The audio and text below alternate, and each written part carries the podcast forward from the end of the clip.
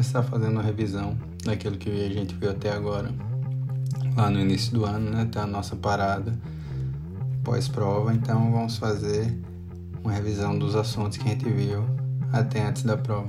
Não de uma forma como a gente viu na aula na época, mas de uma forma um pouco mais resumida, só para relembrar estes assuntos.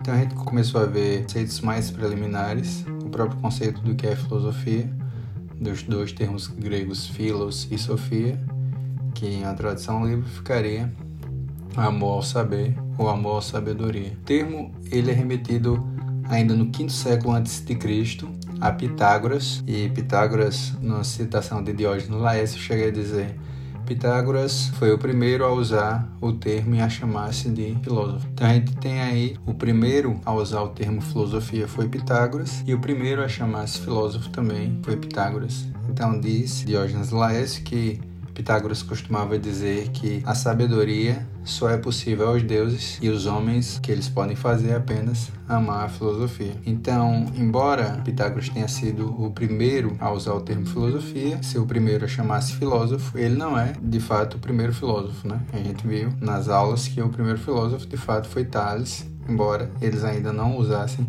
o termo filósofo ou o termo filosofia ainda naquele período de Mileto. Uma das grandes controvérsias da história da filosofia em seu início, ou de onde surgiu a filosofia. Há uma corrente que defende que a filosofia nasceu nos países orientais. Então, por isso essa corrente é chamada de orientalista. Há aquela também que defende que a filosofia nasceu no ocidente, especificamente na Grécia e mais especificamente numa província grega chamada Jônia. Então essa corrente é chamada de ocidentalista. A corrente orientalista, ela teve sua primeira aparição historicamente no primeiro século depois de Cristo, quando um filósofo chamado Filo de Alexandria começou a afirmar que a filosofia nasceu no Oriente Antigo. Ela foi ainda mais desenvolvida um século depois por Numênio de Apameia, que era um neopitagórico. Ele chegou a dizer que Platão era uma versão ática ou uma versão grega de Moisés. Moisés é o autor dos cinco primeiros livros da, do Antigo Testamento da Bíblia, né? Então ele era um profeta hebreu e o que Numênio está dizendo é que Platão tratou em suas obras várias das coisas que Moisés já tinha dito bem antes de Platão. Então por isso Numênio chega a dizer que Platão só faz copiar. Então foi a partir desse momento, né, do primeiro e segundo século, que começou a se ventilar uma ideia de que a filosofia não nasceu propriamente entre os gregos, mas que nasceu entre os orientais. Então, para corroborar essa ideia, eles se valeram da ideia de que Tales viajou ao Egito e à Babilônia, que Pitágoras e Platão também viajaram ao Egito. Então, todos aqueles primeiros filósofos fizeram viagens às nações orientais e, por essa razão, acreditam eles, eles tiveram uma influência da sabedoria oriental. Embora a corrente orientalista tenha tido um apelo inicial até entre filósofos recentes, a principal corrente da história da filosofia é a ocidentalista, é a corrente majoritária, são aqueles que defendem que a filosofia nasceu de fato na Grécia. Eles acreditam acreditam que a tese orientalista ela não se sustenta porque há alguns indícios de que a filosofia nasceu no Ocidente, especificamente na Grécia. Um desses indícios é uma citação de Platão no livro 4 da República, 435e, que Platão diz: seria na verdade ridículo que alguém supusesse que a irascibilidade não provinha dos habitantes das cidades que são acusados de ter esse temperamento, como os da Trácia e da Sítia, e de quase todas as regiões setentrionais, ou gosto pelo saber, que poderia atribuir-se de preferência ao nosso país, ou o amor das riquezas, que não deixariam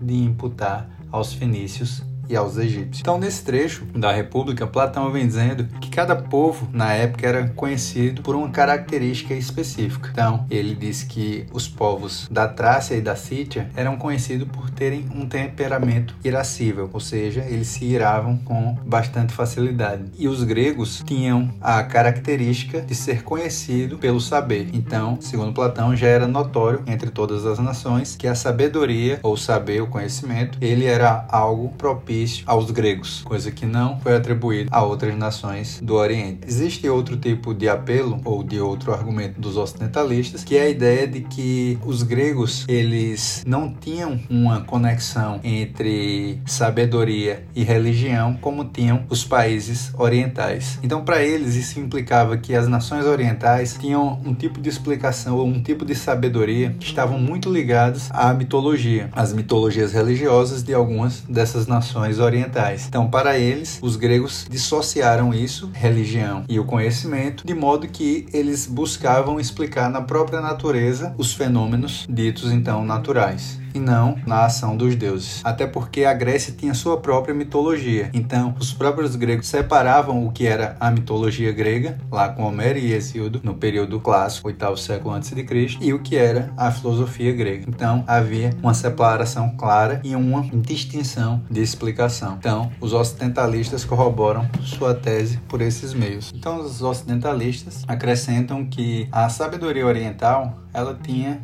um fim prático muito definido. Então, no Egito, a aritmética ela tinha a finalidade de calcular a quantidade de alimentos. A geometria egípcia servia para remarcar as terras que eram inundadas com as cheias do Nilo. Então, o Nilo de tempos em tempos tinha cheia, essa cheia tirava as demarcações de terra e daí os donos das terras comunicavam isto ao faraó, que mandavam seus agrimensores lá para remarcar as terras. Daí eles calculavam né, por meio de figuras geométricas, quadrados, triângulos. Então servia para essa finalidade prática. E a astrologia, que era característica da Babilônia, na verdade é uma espécie de astrologia. Aqueles que defendem a tese de que a filosofia nasceu no Ocidente, eles não acreditam numa tese antiga chamada do milagre grego, né? Que simplesmente a sabedoria baixou na Grécia em um determinado momento e eles começaram a filosofar. Eles acreditam sim que houve um mínimo de, de influência oriental, mas não a influência que os orientalistas defendem. Uma influência um pouco mais amena. Para eles é como se os gregos tivessem tido certas experiências lá nos países orientais, mas que alçaram aquilo com que eles tiveram contato, a sabedoria, a um nível que os próprios orientais nunca nem imaginavam. A geometria aritmética grega chegaram a um nível teórico que em nenhum momento era vislumbrado no Egito ou na Babilônia. Babilônia. A própria astronomia dos gregos também é sem paralelo. Isso não aconteceu só com a filosofia, aconteceu em outros campos também, como a literatura, como a arquitetura, a pintura, o teatro. Os gregos desenvolveram todas essas artes e saberes de um modo que praticamente nenhum outro país oriental chegou perto de fazer o que eles fizeram. Não à toa, né? O, a época do Renascimento, ali pós-Idade Média, tem esse nome né, de Renascimento ou de Renascença, justamente porque eles tentam resgatar essa cultura grega que ficou perdida lá no período clássico. Então, esses ocidentalistas que defendem essa tese acreditam que os gregos tiveram pelo menos três influências: uma da própria poesia grega, uma da religião grega e a outra das condições sociopolíticas da Grécia. Então, a poesia grega e a religião estão de certa forma entrelaçadas, porque os dois principais nomes, tanto da poesia como da religião, foram Homero e Hesíodo. Em seus escritos, esses poetas desnudaram também um pouco da própria religião pública da Grécia. Então, por isso a gente pode dizer que há uma espécie de relação entre esses dois pontos, a poesia também a religião. Então, a religião grega explicava a ação dos deuses como uma espécie de reação às próprias ações humanas. Então, os deuses agiam de determinado modo, por exemplo, quando eles queriam punir os seres humanos. Então, Zeus, em um momento, disparava raios e trovões lá do Olimpo, ondas que eram causadas pelo tridente de Poseidon, o céu o que Apolo levava num carro todas as manhãs. Então, todos esses fenômenos naturais eram explicados por ações divinas. Isso era a religião pública grega, mas também havia a religião secreta, como aquela do Orfismo, que deriva seu nome de Orfeu da Trácia, que era uma religião que defendia a ideia de que o homem reencarnava, ou no dizer deles, metempsicose. Eles acreditavam que você poderia vir várias vezes a esta vida para tentar melhorar sua alma e ir purificando. Até que você conseguisse a purificação total, você passaria por esse processo de metempsicose por diversas vezes. Além desses poetas mais conhecidos, como Homero e Hesíodo, há também os chamados de poetas gnômicos, como Focílides, Teógenes. Eles também contribuíram, de certa forma, para a filosofia, como a ideia de um bem supremo, que alguns poetas defendiam, a ideia do meio termo justo, que foi defendido lá na frente, ética aristotélica. Então, há sempre uma correlação entre o que os gregos fizeram no período clássico, né, nesse período mais antigo, com o surgimento da filosofia. E outra consideração que não é menor que as duas precedentes é a de que as condições sociopolíticas da Grécia favoreceram o surgimento da filosofia. Né? Então, a Grécia é, era toda fragmentada né, em cidades-estados e elas tinham uma liberdade que os, as outras nações orientais não desfrutavam. Então, havia uma dissociação entre religião e o saber. Então, nesse sentido, a província da Jônia, onde surgiu a filosofia, né, em sua capital Mileto, era uma província em que os homens viviam basicamente do comércio marítimo e enriqueceram bastante por esses meios. Então, a gente sabe que aqueles que são ricos dentro da sociedade têm poder e têm influência. Então, os milesianos tinham essa liberdade. Então, não à toa, a filosofia acaba surgindo lá em Mileto. Dentro da história da filosofia antiga, nós costumamos dividir certo grupo de filósofos por escolas e daí a gente aloca essas escolas de acordo com a cidade onde os filósofos desenvolveram a sua filosofia. A gente batiza essa primeira escola de Escola de Mileto, ou Escola Milesiana, ou Escola Jônica, a província da qual Mileto era capital. Então, os filósofos da Escola de Mileto, eles buscavam resolver três problemas principais. Um deles era a busca pela monarquia, que não tem uma conotação política, mas uma conotação cosmológica. Então, vem duas palavras gregas, mono e arque, mono significando um e arque significando princípio ou principal. Então, a ideia aqui é que existia um elemento, ou seja, por isso mono, um elemento que era aquele que iniciou todo o universo. Então, eles tentavam explicar como, a partir do caos, o universo foi criado. E daí eles buscavam explicar a partir desse único elemento que criou todas as coisas. Uma segunda busca também era da unidade em meio à multiplicidade. Isso quer dizer que a partir desse elemento, a multiplicidade de coisas no universo então surgiu. E uma terceira busca era de como o cosmos foi formado a partir do caos. Então são três buscas ou três questões que estão completamente interrelacionadas. Então a gente tem três filósofos dentro da escola de Mileto: Tales, Anaximandro e Anaxímenes. Tales, o primeiro dele, ele desenvolveu sua filosofia no sexto século ali antes de Cristo. Então teve seu apogeu em 585, que é a data que convencionamos dizer que a filosofia se iniciou. Embora, como já dito anteriormente, Tales ainda não chamava isso de filosofia e não se chamava de filósofo. Isso só veio a acontecer com Pitágoras, né? que é o primeiro a se chamar filósofo e o primeiro a dar o nome daquilo que eles faziam de filosofia. Alguns dizem que Tales não deixou escritos, embora haja uma controvérsia com relação a isso. Alguns chegam a mencionar dois livros, um chamado do Solstício e outro do Equinócio, mas grande parte dos estudiosos rejeitam essa ideia e acreditam que não existe nenhum livro livro de Tales. Então, o que a gente sabe dele é justamente por tradição oral, né? De passar de um para outro e é, alguns filósofos preservarem seus escritos algumas falas de Tales e é daí que a gente vai tomando as anotações para construir o pensamento dele. Algumas lendas dizem que Tales fazia parte dos sete sábios da Grécia. Existia uma lista de sete sábios e essas listas variavam de autor para autor, mas Tales era o único que estava em todas essas listas de pensadores antigos. Tales fez visitas ao Egito, à Babilônia tinha uma origem fenícia. Thales teve algumas realizações astronômicas, como a predição de um eclipse, mas em se tratando de filosofia e das buscas relacionadas à escola de Mileto, ele defendeu a ideia de que a água era o princípio de todas as coisas. Ele acreditava então que existia um, um elemento originador, o arquê, que Thales não chamava de arquê ainda, esse nome só foi dado depois por Anaximandro, Thales chamava de physis, que a gente traduz por natureza. Então, Thales, ao observar toda a sua volta, vê que os milesianos via a importância que a água tinha para essas culturas, via também a importância que a água tinha para a cultura egípcia, onde o rio Nilo banhava as comunidades e eles viviam ali justamente por causa do rio Nilo, que sem o rio Nilo seria impossível que se tivesse o mesmo tipo de vida ali no Egito. Além disso, a água era o único elemento que se encontrava nos três estados sólido, líquido e gasoso. Então, ao observar toda a importância da água, ao observar que os seres vivos continham água, então ele acreditou que a água era o princípio por trás de tudo. Então a água fazia surgir outros elementos como o ar, a terra e o fogo, e a partir da combinação desses elementos, as demais coisas eram criadas. Então, desde as coisas físicas até as nossas sensações, como o, o cheiro das coisas, o sabor das coisas. Então, tudo provinha dali, da água. Dizem também que Thales foi quem descobriu a carga elétrica, né? Sem querer, em uma viagem dele à Magnésia, Thales percebeu que quando ele ia andando, umas pedrinhas pregavam no seu cajado. Então, quando ele friccionava essa pedrinha, que era o âmbar, né? uma resina fóssil, então as pedras eram atraídas para a ponta do seu cajado. E essas pedrinhas em gregos eram chamadas de elétron, e daí vem o termo eletricidade. Então, acredita-se por isso que Thales descobriu, meio que sem querer, a carga elétrica. Thales concluiu a partir dessa experiência na magnésia que as coisas que pareciam inanimadas, ou seja, aquelas que pareciam não se mover, a palavra inanimada ou a palavra também animada vem da palavra grega anima, que significa alma. Então, dizer que algo é animado é dizer que ele possui alma, ou seja, que ele possui vida. Dizer que ele é inanimado é dizer que ele não possui alma, ou seja, não possui vida, ela não se movimenta. Então, coisas como a pedra, segundo Tales, que pareciam inanimadas, elas de fato eram animadas, elas possuíam almas. Então, ele chega à conclusão com isso que todas as coisas estão repletas de deuses, ou seja, todas as coisas possuem alma e todas as coisas são vivas. Partindo da ideia de que a água era o princípio originário de tudo,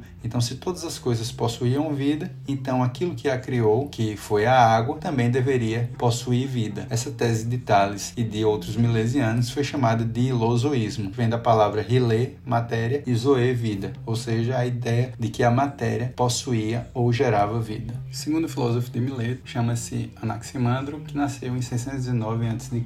e deixou um escrito do qual temos apenas fragmentos, intitulado Sobre a Natureza. Anaximandro, assim como Tales, levantou questões sobre astronomia. Ele determinou os movimentos de rotação e translação da Terra. Foi o primeiro, na verdade, a dizer isso, ainda naquela época, só por meio da observação chegou às conclusões que a Terra, em relação ao Sol, praticava um movimento de translação e que girava sobre seu próprio eixo, tendo também um movimento de rotação. Dizia também que a alternância do dia e a noite se dava justamente por isso e que a Terra girava em torno do seu próprio eixo a cada 24 horas. Anaximandro também chegou a dizer que as estações mudavam justamente porque havia uma obliquidade na Terra, ou seja, que a Terra tinha uma leve inclinação que fazia com que as estações fossem mudando. Além disso, ele tinha uma explicação adicional para a mudança das estações que a gente vai ver já já. Anaximandro foi também o primeiro a desenhar um mapa mundi que foi depois ampliado por Hecateu. Com relação ao princípio originário, Anaximandro foi o primeiro filósofo a usar o termo arquê, ou seja, o termo princípio. Tales tinha usado o termo physis para o seu elemento.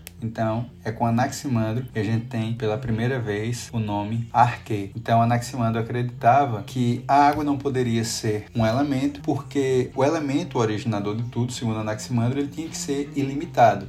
Ele disse que a água poderia ser contida. Então, se você pega uma porção de água, você pode simplesmente botar numa vasilha e deixa aquele elemento ali ilimitado. Então, segundo Anaximandro, tanto a água, o ar, o fogo ou a terra eram limitados, então a água não tinha nenhuma condição especial que fizesse com que ela fosse diferente dos outros três elementos. Então ele acreditava que o princípio de tudo tinha que ser um, um princípio que estivesse em todos os lugares e fosse ilimitado. E ele chamou esse princípio de apeiron, que a gente pode traduzir por ilimitado ou infinito. Para traduzir essa ideia de Anaximandro, a gente pode pensar no apeiron como uma fonte no qual os elementos eram produzidos de forma infinita. Então a Peiron ficava responsável não só por produzir os elementos, como também por destruí-los quando eles estivessem em excesso. Então a Peiron produzia água, fogo, ar e terra. Então, nesse sentido, esses elementos eram derivados do Apeiron e não princípios originários. O intuito então do apeiron ou dessa fonte infinita era tentar equilibrar os quatro elementos de modo que nenhum estivesse em maior quantidade que o outro. Então, desta forma, ele buscava aplacar as desigualdades, buscando nesse conflito de opostos uma igualdade. Então, na batalha entre o frio e o calor, entre o seco e o úmido, este conflito de opostos tinha que gerar, no fim das contas, uma igualdade. Contudo, acreditava Anaximandro que sempre um elemento ia querer se sobressair ao outro. Quando o fogo se sobressair sobressaía aos demais, a temperatura ficava mais quente e a gente tinha a estação verão. Quando a Terra se sobressaía aos demais, a gente tinha um clima mais seco e daí teríamos a estação primavera. Quando a água se sobressaía aos demais, a gente tinha um clima mais úmido e daí teríamos o outono. E quando o ar se sobressaía aos demais, teríamos um clima mais frio e daí teríamos o inverno. E é aí que ele explica a mudança das estações, com a predominância de um elemento em relação ao outro em determinado momento. Então, ele vai dizer que essa predominância não pode se dar por muito tempo, porque daí teríamos apenas uma estação e daí não teria como haver toda a dinâmica que há no planeta. Então, a ideia de Anaximandro com Apeiron é justamente que o Apeiron viesse a resolver esse conflito, não deixando que um elemento se sobressaísse aos demais. Anaximandro acreditava também que a história era cíclica, ou seja, que os mundos eram ilimitados, que eles nasciam, se desenvolviam, mas depois morriam. Há duas interpretações para essa ideia de Anaximandro. Acreditava que um mundo se desenvolvia e depois que ele morria, ou seja, que o mundo se acabava, começava uma nova história, repetindo tudo o que tinha acontecido anteriormente e assim se dava sucessivamente até o infinito. Burnett dá uma ideia de que Anaximandro defendia que esses mundos coexistiam. Para defender essa tese, ele cita um pitagórico antigo chamado Petrônio, que chegou a defender que existiam 183 mundos coexistindo em forma de um triângulo. Não existe mais nada além dessa citação de Petrônio. Ninguém sabe por que ele defendia tal tese, qual a explicação que ele dava para isso. Mas o que Burnett quer dizer aqui é que se havia filósofos que defendiam essa tese e acredita-se que o pitagorismo foi influenciado pelas ideias de Anaximandro, então seria razoável defender essa tese de que Anaximandro defendia a coexistência desses mundos e não que eles se davam um após o outro. Então, existem esses dois tipos de interpretação sobre a história cíclica defendida por Anaximandro. Anaximandro também divergia com Tales com relação ao formato da Terra. Tales defendia que a Terra era um disco achatado sustentado por água. Nada melhor do que isso para alguém que defendia que a água era o princípio. Já Anaximandro dizia que a Terra tinha um formato cilíndrico e estava suspenso no espaço. Daí ele usa o termo meteoros, ou seja, uma pedra que não era sustentada por nada. E é daí que vem o nosso termo meteoro e meteorito. Para finalizar a escola de Mileto, a Anaxímenes, foi o mais novo dos três filósofos, e defendeu a ideia de que o ar era o elemento principal. Ele defendia a ideia de Tales de que o princípio tinha que ser um elemento físico, e defendia a ideia de Anaximandro de que o princípio deveria estar em todos os lugares. Como Anaxímenes acreditava que o ar estava em todos os lugares e que estava presente em todos os seres vivos e todos os seres dependiam do ar para viver, então ele apresentou sua ideia de que o ar era o elemento elemento primordial. Qual a explicação então que Anaximenes dá para isso? Ele vai dizer que o ar possui uma característica que os outros elementos como água, terra e fogo não possuía, que é as características ou os processos de rarefação e de condensação. Então, na rarefação, o ar se dilata e na condensação o ar se comprime. Ao se dilatar na rarefação, Anaximenes diz que o ar fica mais quente, ou seja, ficando mais quente, ele produz fogo. Essa é a ideia de alguém botar uma água numa panela e aí aquele vapor começa a se dissipar. Se você bota a mão naquele vapor por um tempo, aquele vapor vai queimar. Então ele acreditava que o ar gerava o fogo, já que ele acreditava que o ar dilatado era quente e por isso o calor e o fogo estavam interligados. Por outro lado, ao se condensar, o ar ia ficando mais frio. Então havia os graus de condensação. Quando o ar estava distribuído de forma igualitária, ele equivalia ao ar que nós respiramos. Mas quando ele se condensava, ele se transformava em nuvem. Se condensasse ainda mais, ele se transformaria em água. Se se condensasse ainda mais, se transformaria em terra. E se essa terra fosse ainda mais condensada, ele se transformaria em pedra. Então, a condensação geraria outros elementos como a água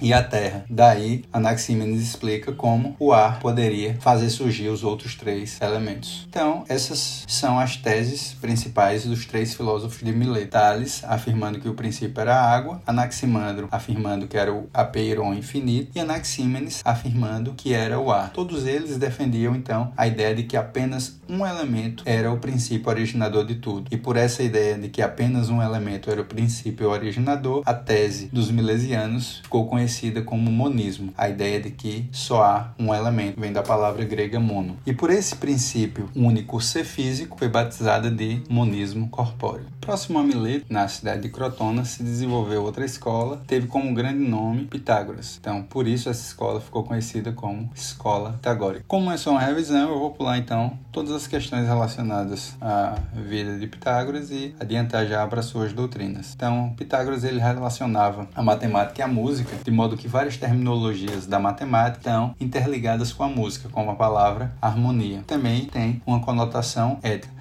Então, as palavras que são usadas até hoje na matemática como média harmônica, progressão harmônica, vem justamente daí. É uma palavra usada na matemática, mas também é uma palavra usada na música. Os pitagóricos desenvolveram muito teoria musical também. Como não poderia deixar de ser, os pitagóricos defenderam a ideia de que o número era a origem de todas as coisas. A palavra números vem do grego aritmos, daí vem nossa palavra aritmética. Para os pitagóricos, a coisa que mais tinha de elementar era o 1, aquilo que chamamos de número 1, que eles chamavam de mônada, que essencialmente não era um número para eles, e nem era nem par nem ímpar. Para eles, a mônada era par-ímpar. A mônada pitagórica ela se comportava como o apeiron de Anaximandro. Ela era uma fonte da qual todos os outros números eram gerados. Então, uma mônada somada com outra mônada gerava o número 2, que eles chamavam de díada, que somada a outra mônada gerava o número 3, que eles chamavam de tríada, e assim por diante. De modo então que a mônada era mais uma fonte de onde os números surgiam do que um número em si. Então, os números eram classificados em dois grandes grupos, que eram os pares e os ímpares. Então, os pares tinham a característica de serem ilimitados, porque eles poderiam ser divididos infinitamente, sempre gerariam um número inteiro, enquanto os ímpares, ao serem divididos, não geravam números inteiros e por isso eram considerados limitados. Os pares, além de serem ilimitados,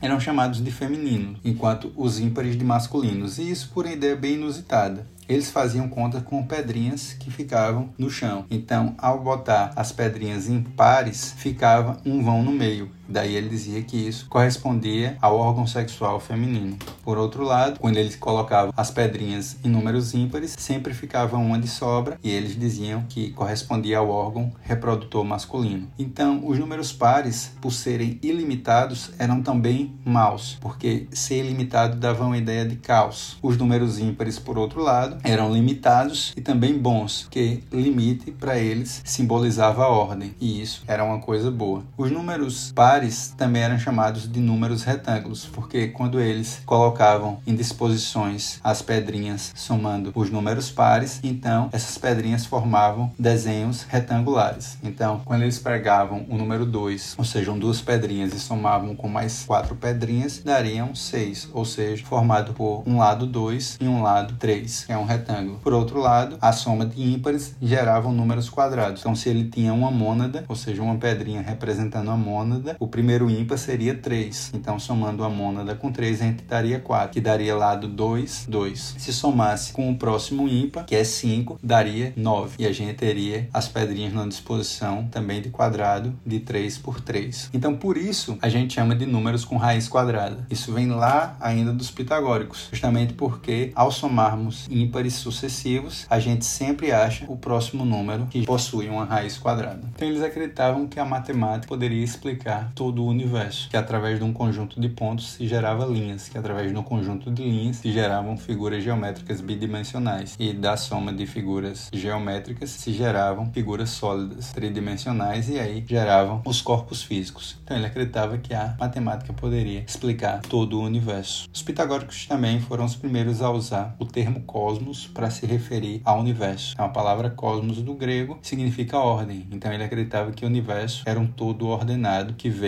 do caótico. Ele dizia que a ordem no universo era exemplificada por uma música celeste harmoniosa tocava no movimento dos planetas, que eles diziam escutá-las. O que fez decair a escola pitagórica foi a descoberta dos números irracionais e dos números incomensuráveis. Então, como eles acreditavam que a matemática era em si racional e que poderia explicar todo o universo, quando ele descobriu uma hipotenusa onde a gente tinha catetos, um triângulo de lados 1, ao tentar achar a hipotenusa, a gente tem raiz de 2 Raiz de 2, então, é um número irracional, um número incomensurável. Então, ao achar os incomensuráveis e descobrirem que a matemática não poderia explicar tudo, eles simplesmente resolveram concordar entre si que não espalharia essa notícia entre as pessoas. Mas um dos alunos de Pitágoras, chamado Dípaso, ele acabou revelando o segredo e, coincidentemente ou não, apareceu alguns dias depois, boiando no rio, segundo a lenda, boiando no rio morto. Então esse foi basicamente o fim da escola pitagórica.